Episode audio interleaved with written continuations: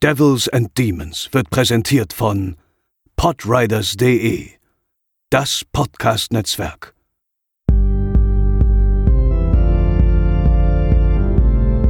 They're coming to get you, Barbara. They're coming for you.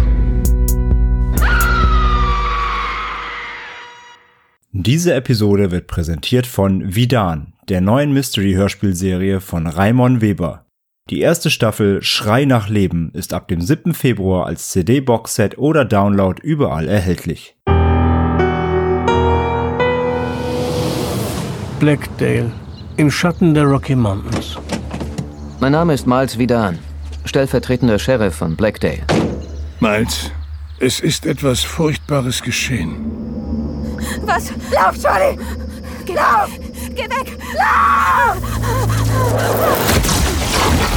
Gib das Signal, auf das sie alle verrecken. Wie dann? Schrei nach Leben von Raimon Weber.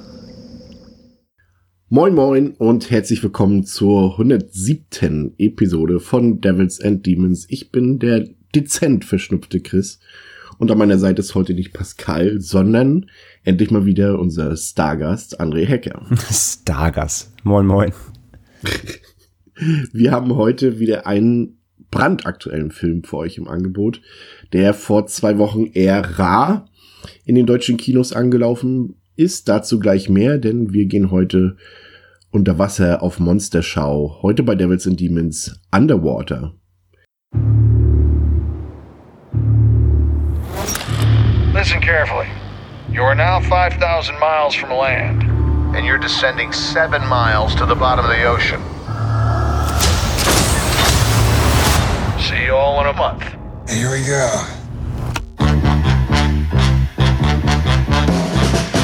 All right, we're gonna do this. Let's do this.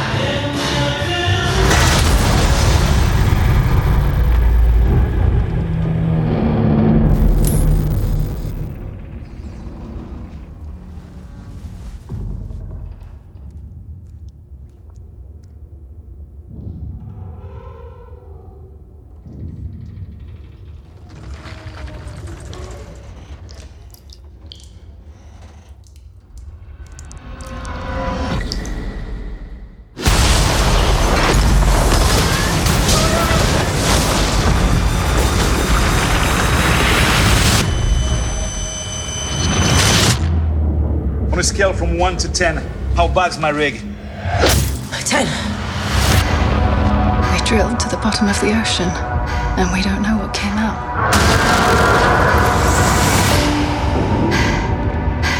Gotta get to the station. How would we even get there? We walk. We're just gonna walk with insufficient oxygen across the bottom of the ocean. You don't know what's out there. Worst idea ever.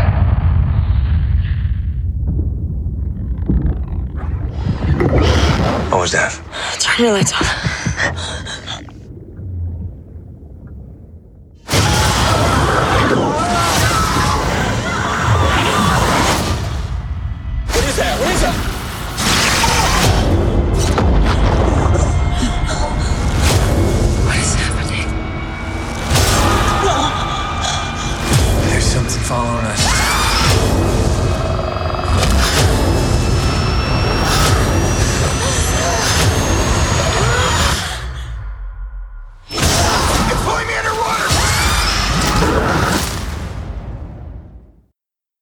Ja, André, wir haben ja so unsere Probleme gehabt, überhaupt diesen Film sehen zu können. Vielleicht möchtest du dazu kurz was erzählen, was es da so auf sich hat. Zum einen, warum dieser Film eigentlich schon drei Jahre alt ist und wir ihn jetzt erst zu Gesicht bekommen. Und andererseits, warum wir eine Odyssee unternehmen mussten, um überhaupt den Film auf der Leinwand sehen zu können. Ja, wir haben ja einen kleinen Roadtrip gemacht tatsächlich, um in die Genuss dieses Films zu kommen. Also erstmal vielleicht zu dem Background. Also der Film ist eigentlich schon 2017 fertiggestellt äh, worden, sollte damals eigentlich schon Release erfahren, wie aber vielleicht ein paar fi findige Filmprofis wissen, weil das ja damals die Zeit ähm, vor knapp zweieinhalb Jahren oder drei Jahren jetzt, als äh, Disney angefangen hat, äh, Fox zu übernehmen. Und da es eine Fox-Produktion ist, ähm, ja, ist in dieser Zwischenzeit, wo dann eben die Übernahme lief, Rechte sind verschoben worden und so weiter, ist dieser Film ähm, ja mehr oder weniger in der in der Halteschleife irgendwo in der Schublade gelandet. Warum, weiß man bis heute nicht so richtig. Vielleicht war Disney der Film damals als ja, Horror-Thriller, Sci-Fi-Thriller zu, ähm, zu düster, um ihn unter ihrer Flagge segeln zu lassen. Oder sie haben ja nie geglaubt und dachten, ah, den schieben wir lieber erstmal zurück, bis wir irgendwie bessere Wege gefunden haben, klar zu kommunizieren, so was ist Disney, was ist Fox und so weiter. Da sind sie ja heute noch dran, ist auch ein Disney Plus, was erscheint wo, ähm, Sachen eher für Erwachsene, wollen wir das unter unserer Disney-Flagge so offen segeln lassen, machen sie eher nicht. Deswegen ähm, wurde der Film ja einfach fallen gelassen damals. Und jetzt erst in einem äh, unliebsamen Monat, nämlich der Januar, der ja eigentlich eher für so Restpostenfilme meist äh, gern genutzt wird von den Studios, wurde er wieder ausgegraben. Und ja, selbst in Hamburg, ich habe mich dazu auch auf Twitter reichlich ausgelassen, weil ich das wirklich nicht glauben konnte, ähm, selbst hier in, ha in ganz Hamburg also im Stadtkern, wo wir wirklich, ähm, ich glaube, sechs, sieben Kinos allein haben, ja. ähm, lief der Film nirgendwo. Also ähm, in unserem Lieblingskino Savoy schon gar nicht, weil die konnten sich nicht erlauben. Ich habe extra angefragt, äh, denen war der Film zu klein. Die haben nur einen Saal, so, die müssen gucken, wo sie auch äh, natürlich die Zuschauer locken. Da kann man es verstehen. Aber selbst die großen Cinemax, äh, die äh, Ketten und UCIs und die, also die Cineplex-Kinos habe ich angeschrieben und alle waren so, ja, nee ähm, den haben wir gar nicht auf der Uhr irgendwie, das, das passt nicht, der ist, den, den kennt keiner und so. Also das habe ich gemerkt, so für den Film wurde nicht geworben. Ich glaube auch Disney, die im Endeffekt jetzt die, äh, die Freigabe dann gegeben hat, den Film verkauft hat, äh, hat ihn, äh, wie gesagt, ich glaube, die glauben nicht wirklich an ihn oder haben nicht an ihn geglaubt. Ähm, es gab ja nicht mal PVs. Genau, es gab keine Pressevorführungen im Vorfeld, es gab ja auch keine große Werbung. Also merkst schon, die Kampagne ist ja sehr sehr klein gelaufen und ich glaube, er wurde insgesamt in ganz Deutschland in nicht mal 40 Kinos gezeigt oder so. Und ähm, ja, jedenfalls mussten wir dann eben ähm, außerhalb von Hamburg ein Kino suchen, nämlich wir waren in Elmshorn. Das ist eine kleine, Elmshorn, Elmshorn. eine kleine Vorstadt äh, vor Hamburg und sind dann äh, inklusive äh, deiner Freundin, die hier auch aus ähm, Devils and Demons bekannt ist der Twilight-Folge, liebe Daniela, Grüße, ähm, und dem guten Herrn Schröckert von äh, Kino Plus Rocket Beans, der nämlich auch heiß drauf war. Und wir haben uns zu vierten Auto gesetzt und sind nach Elmshorn gefahren, um in einem kleinen, ähm, was war es, ein Cine... Plex. Cineplex, ne, genau. Oder, nee, Cine, wie heißen die? Doch, doch, Cineplex. Ja, Cineplex, okay. Ähm, in einem Cineplex-Kino, ähm, ja, diesen Film zu sehen mit, ich glaube, insgesamt acht Leuten im Saal. Und äh, ja, das war schon wirklich ein Unterfangen, um, um überhaupt in Genuss zu kommen. Und ja, sehr schade auf jeden Fall, dass ein Film so behandelt wird. Ja, vor allem, wie wir gleich feststellen werden, auch zu Unrecht, wirklich. Mhm. Ähm, dazu noch der dezente äh, Trivia-Fact, dass das jetzt tatsächlich, also Underwater, lustigerweise dann noch der aller, allerletzte Film ist, der unter dem Banner 20th Century Fox erschienen ist. Da ja Disney jetzt entschieden hat, das Fox-Branding abzuziehen und das Ganze jetzt nur noch, ich habe es gerade nicht im Kopf, nur noch Century, wie ist denn das? Sie haben es ja umbenannt so ein bisschen. Um, 20th Century Movies, Film, oder Pictures, Movie, Film, Pictures oder 20th Century Movie, irgendwas. Ja, ja, also die lassen auf jeden Fall das Fox natürlich weg. Und genauso wie ähm, äh, Fox Searchlight heißt es in, in, Zukunft nur noch Searchlight Productions, glaube ich. Oder Pictures, ja. Pictures, glaube ich, ja. Verblüffend. Genau. Ja, ähm, kurz ähm, die, die Fakten zum Film. Aktuell, das ist natürlich ein bisschen mit Vorsicht zu genießen, weil der Film, ich wollte jetzt sagen, weil der Film ja noch bei manchen im Kino läuft, aber das ist ja wahrscheinlich schon gar nicht mehr die Wahrheit. Aber der ist wahrscheinlich schon überall wieder raus. Ähm, auf Letterboxd immerhin 2,9 von 5 im Durchschnitt, auf der IMDb 6,2 von 10. Der Film ist freigegeben ab 16 Jahren und muss tatsächlich jetzt als Flop bezeichnet werden, denn das Produktionsbudget hat offensichtlich 80 Millionen Dollar betragen. Und der Film hat Stand jetzt circa 30 Millionen weltweit eingespielt. Ja. Das ist, glaube ich, das, was man heutzutage als Flop bezeichnen muss. Leider. Ja, ist ja auch so ein bisschen forciert dann, ne? betrifft. Ja, eigentlich muss, muss man jetzt sagen. Wie, gewollt gegen die Wand gefahren, ja. Ja, so genau, um auch nochmal zu zeigen, guck mal, sowas wollen wir nicht, das funktioniert nicht. Ja. Der Regieposten ist besetzt mit William Eubank. Ähm, ich weiß nicht, ob du den damals gesehen hast, 2014. Der hat ja schon diesen Independent Sci-Fi-Film gemacht, The Signal. Ich habe mir den damals nicht angeguckt, weil der mir irgendwie ein bisschen dröge klang vom Plot her.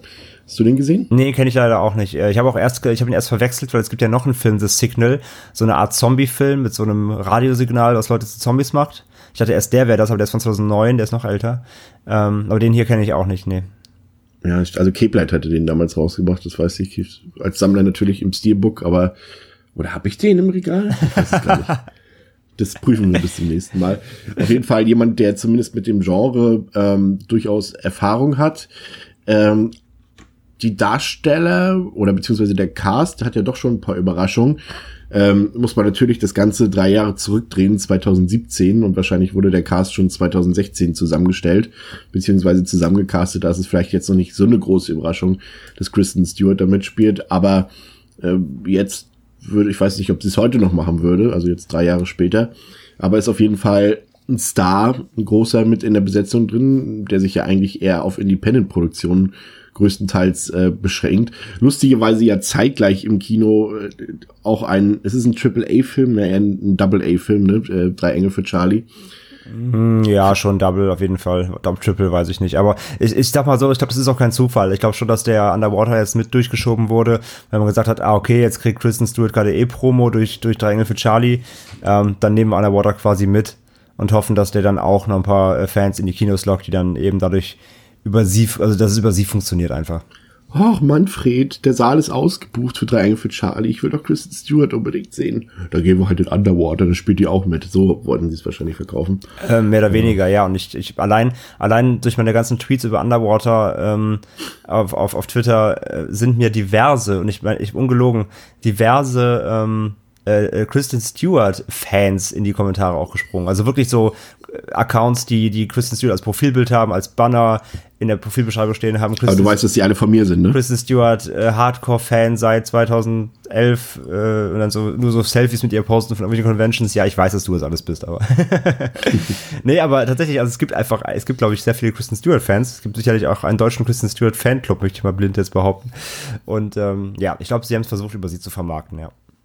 Ich glaube, äh, wir beide haben mit unseren Werbetweets, äh, also nicht beabsichtigten Werbetweets für Underwater wahrscheinlich auch 15 von den 30 Millionen äh, Einspiel-Dollar alleine gesorgt für. Also für 15 Dollar mit so.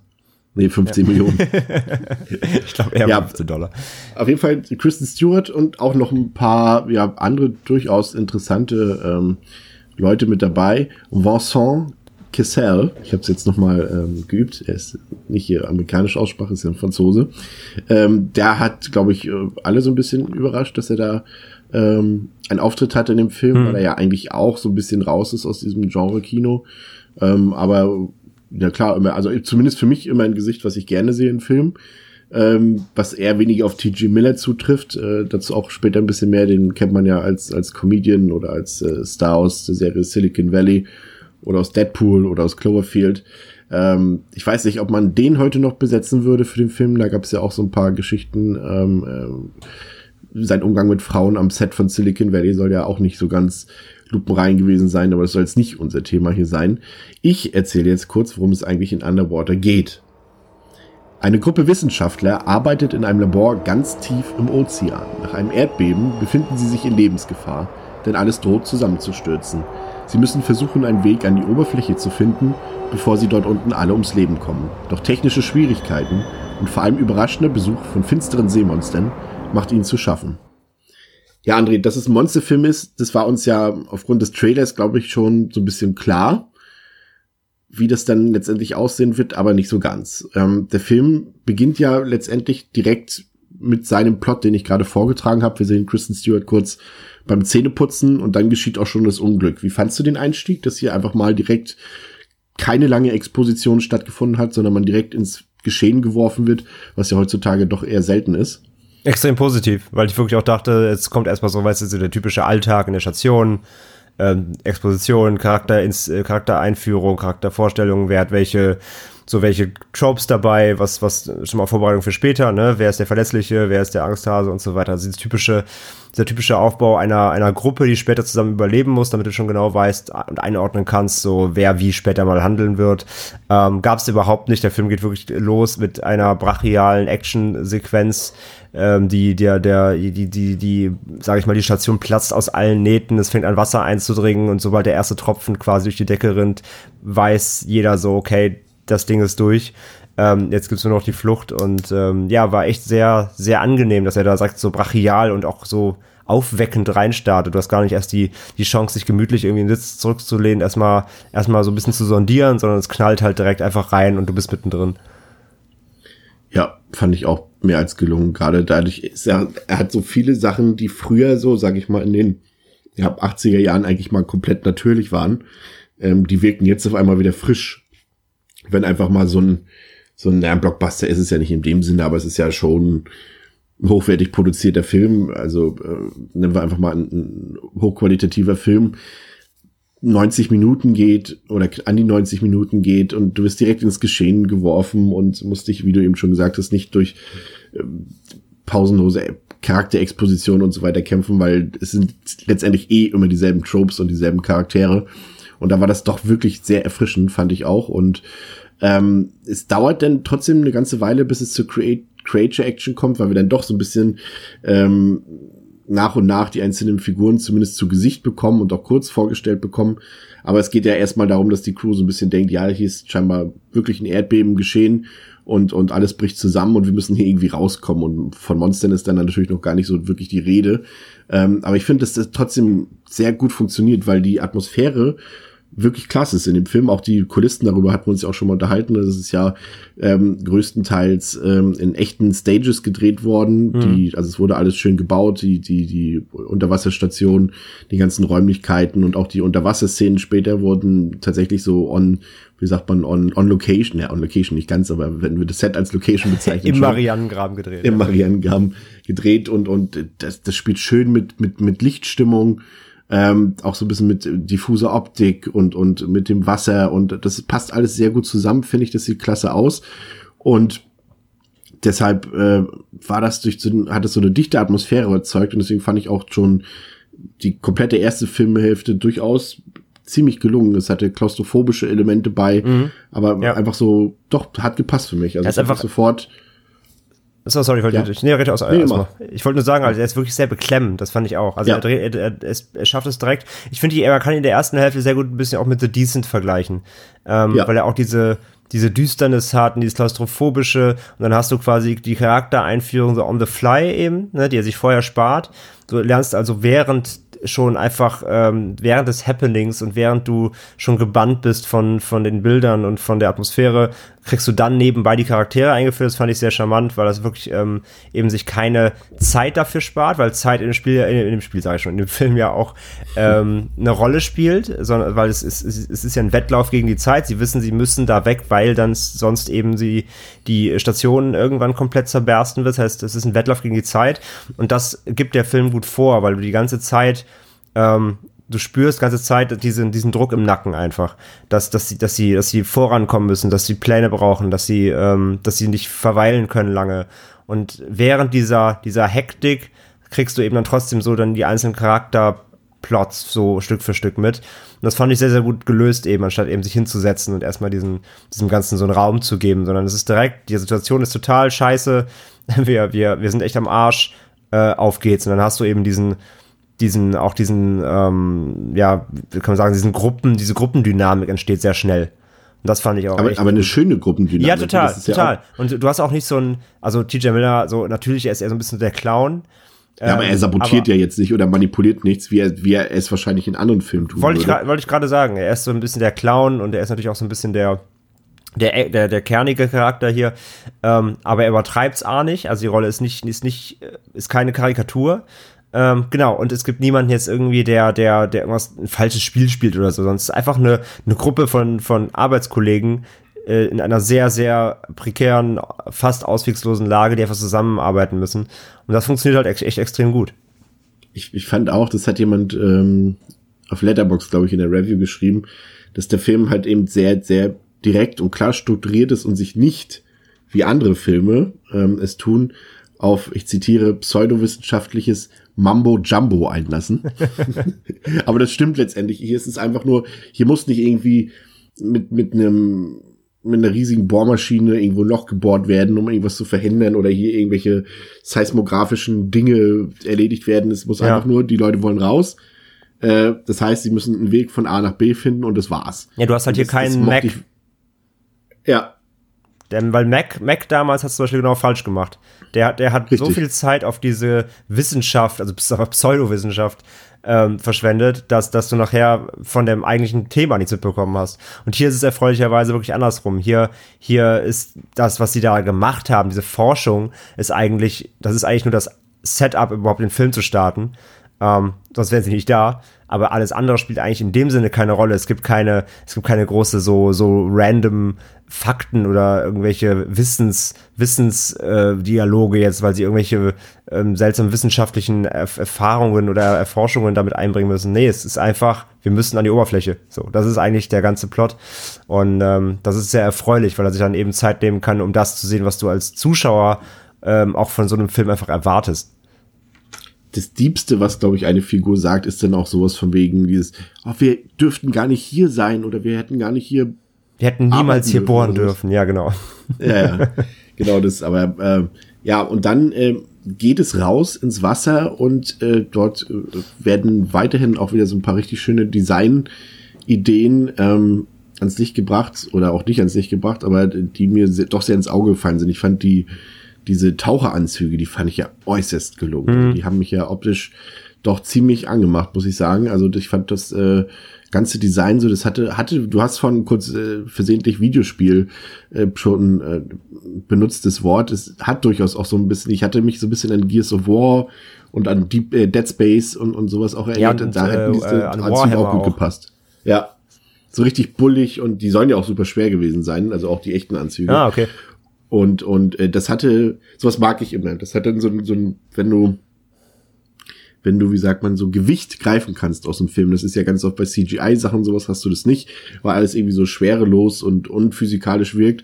Aber wenn du dann so eine, so eine Greifpunkte hast und seien es nur irgendwelche dummen Raumanzüge oder Taucheranzüge, dann merkst du auch, wenn die so ganz schwerfällig unter Wasser laufen und wirklich nur im ganz langsamen Schritttempo vorankommen und du siehst diese Anzüge und weißt du, ah, okay, das Ding wiegt vielleicht 10 Kilo. Logischerweise komme ich da jetzt nicht im Sprint vorwärts und sowas. Ja, genau. Ähm, das, das bringt für mich auch immer so ein bisschen Atmosphäre in den Film. Und ich fand auch die ganze Unterwasserstimmung alles durchaus gut ähm, eingefügt in den Gesamtkontext und auch in die Gesamtoptik. Also wie gesagt, diese Lichtstimmung und, und äh, man sieht auch nicht besonders viel, aber trotzdem hast du irgendwie eher das Gefühl, dass das so passt. Du, du verlierst nicht die Übersicht, sondern hast eher das, was die Figuren haben.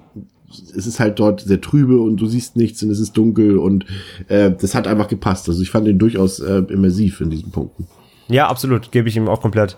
Deswegen, also das macht wirklich, wirklich Spaß, das, das zu begleiten, so Schritt für Schritt und die, auch diese eben die, die Welt kennenzulernen, wie sie da unten funktioniert einfach. Also wie die Gegebenheiten funktionieren am Meeresgrund normal und wie die, wie die, ähm, ja, auf welche, auf welche, auf was sie sich einstellen müssen und wie sie dagegen arbeiten können, mit welchen Mitteln. Und ähm, ich meine, das sind ja, das sind ja alles Profis so, ne? ich meine, die arbeiten ja da, das heißt, sie wissen, und sie wissen das alles aber trotzdem ist es natürlich jetzt einfach nichts Alltägliches, was sie da vorhaben. Sie müssen halt quasi über den Meeresgrund laufen, um eine andere Station zu erreichen. Ähm, am, also am tiefsten, am tiefsten Punkt des Meeresbodens äh, auf der ganzen Welt, zumindest der bekannte.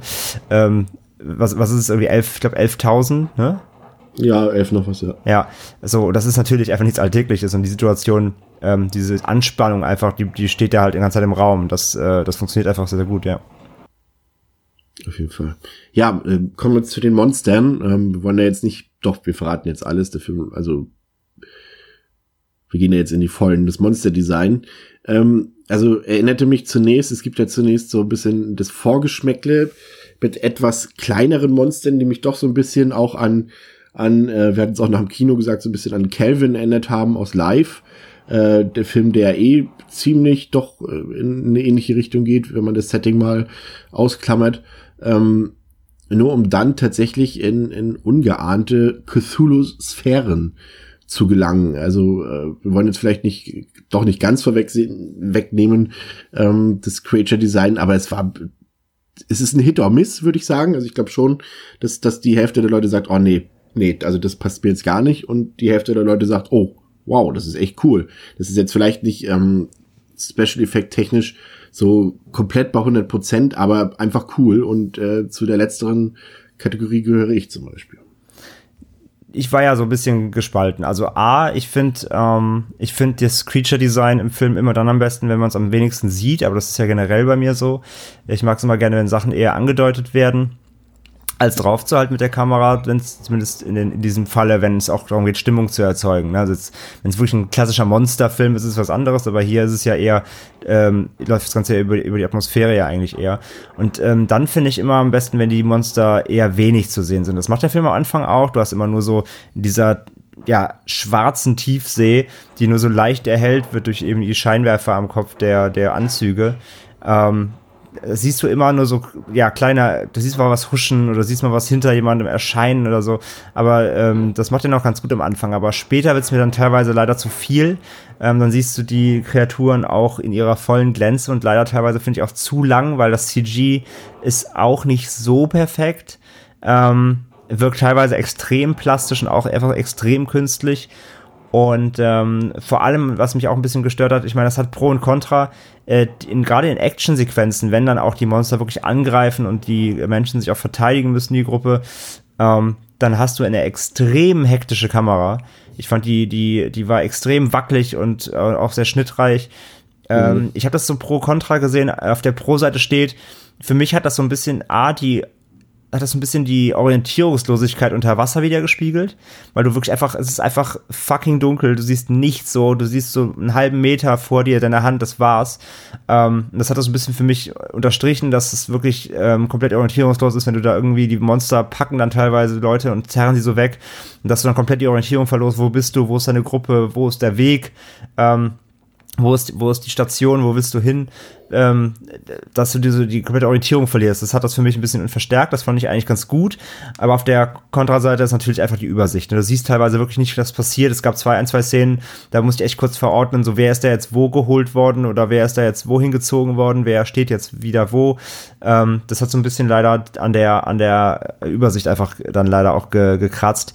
Wie gesagt, ist nicht, ist nicht komplett schlimm. Ich verstehe da beide Seiten so, aber rein inszenatorisch war es leider ein bisschen schlampig, fand fand ich. Ähm, aber sonst so, ich finde das Creature Design ist, ist ansprechend, es ist nicht, es ist nicht ausgefallen, wirklich, sie lehnen sich super weit aus dem Fenster. Ähm, es ist jetzt nicht außerordentlich innovativ, sage ich mal. Ähm, es, ist, es ist so eine Mischung aus verschiedenen bisher dagewesenen schon Kreaturen so. Ähm, aber es ist okay, es funktioniert, die sind recht, recht spooky und auch recht, recht äh, eklig irgendwie. Ähm, ja, ich, ich, ich war da mit diesen, diesen Kreaturen, bin ich so echt zwiegespalten aber gerade als als Cthulhu-Fan auch nicht so, also auch das das finale Monster, das große Monster, so, das war jetzt zumindest Spoiler, überraschend.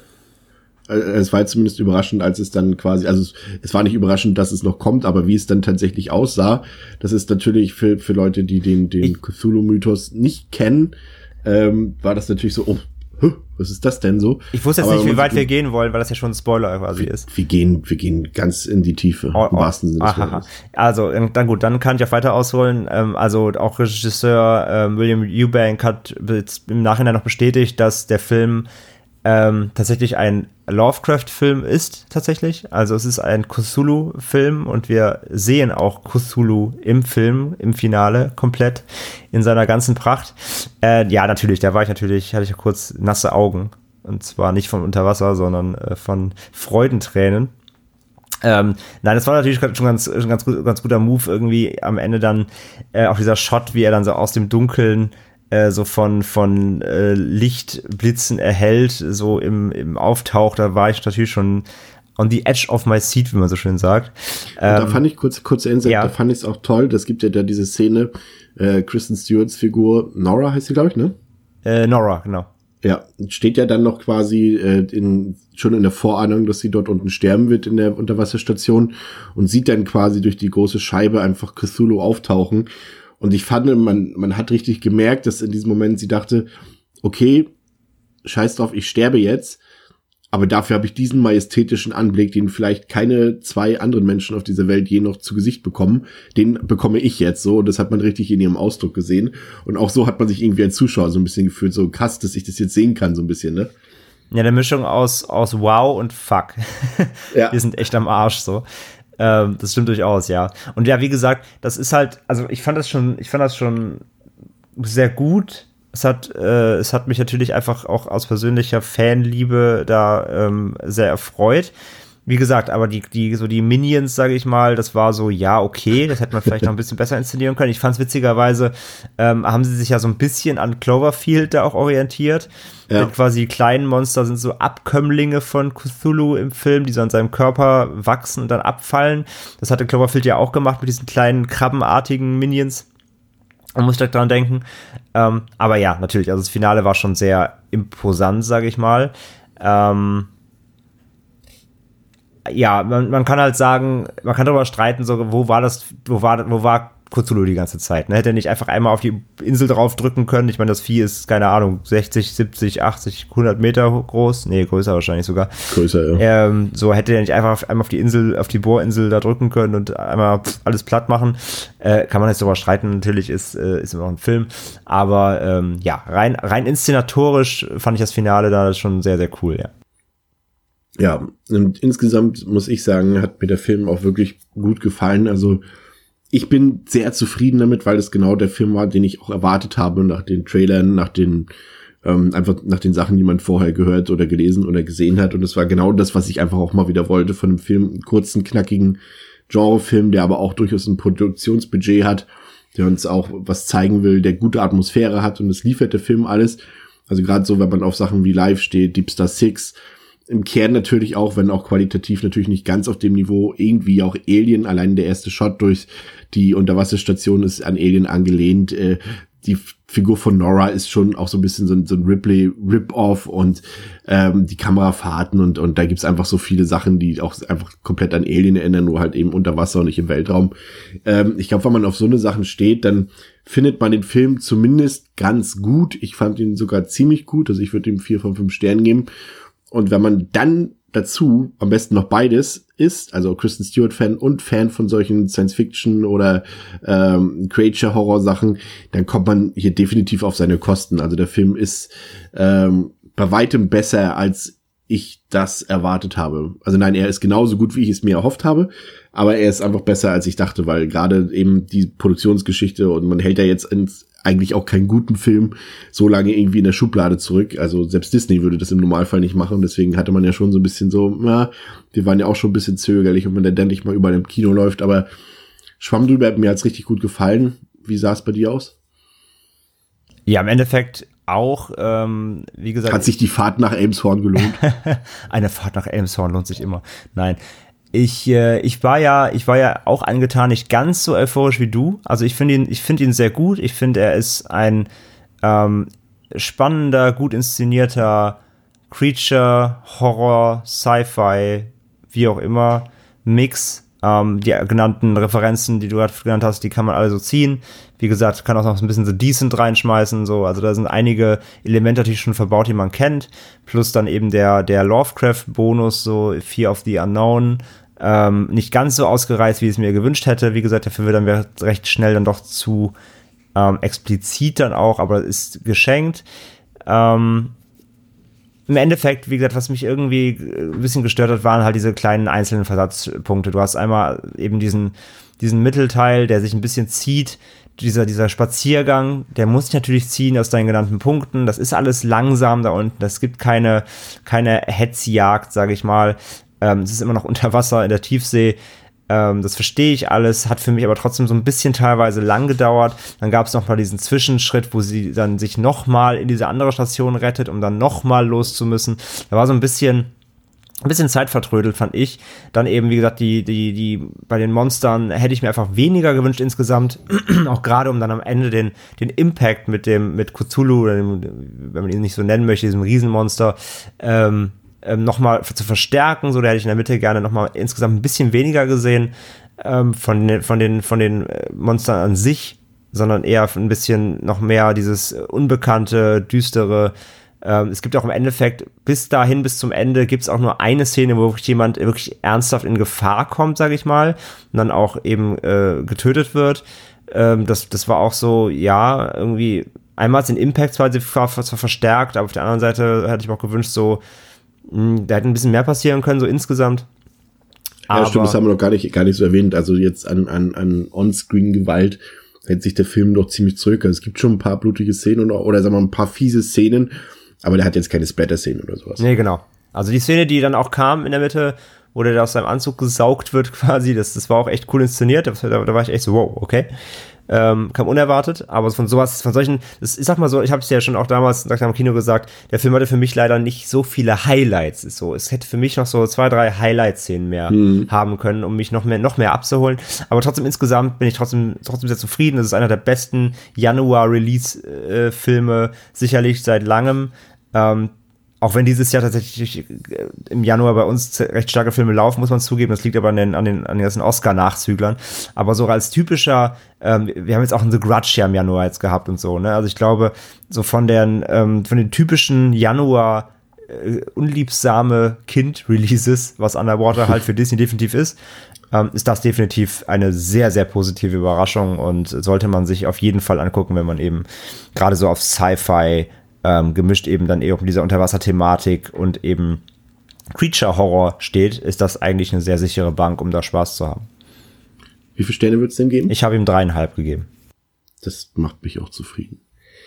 Okay, wunderbar. Das soll es für heute gewesen sein. Ähm, danke, André, dass du da warst. Klar, gerne. Äh, kur kurzer Abschied. Du bist ja in der nächsten Episode schon wieder dabei, denn wir waren ja auch zusammen auf den Fantasy Filmfest Nights, aber dazu in der nächsten Folge mehr. Also, danke fürs Zuhören und bis zum nächsten Mal bei Devils and Demons. Ciao, ciao. Ja.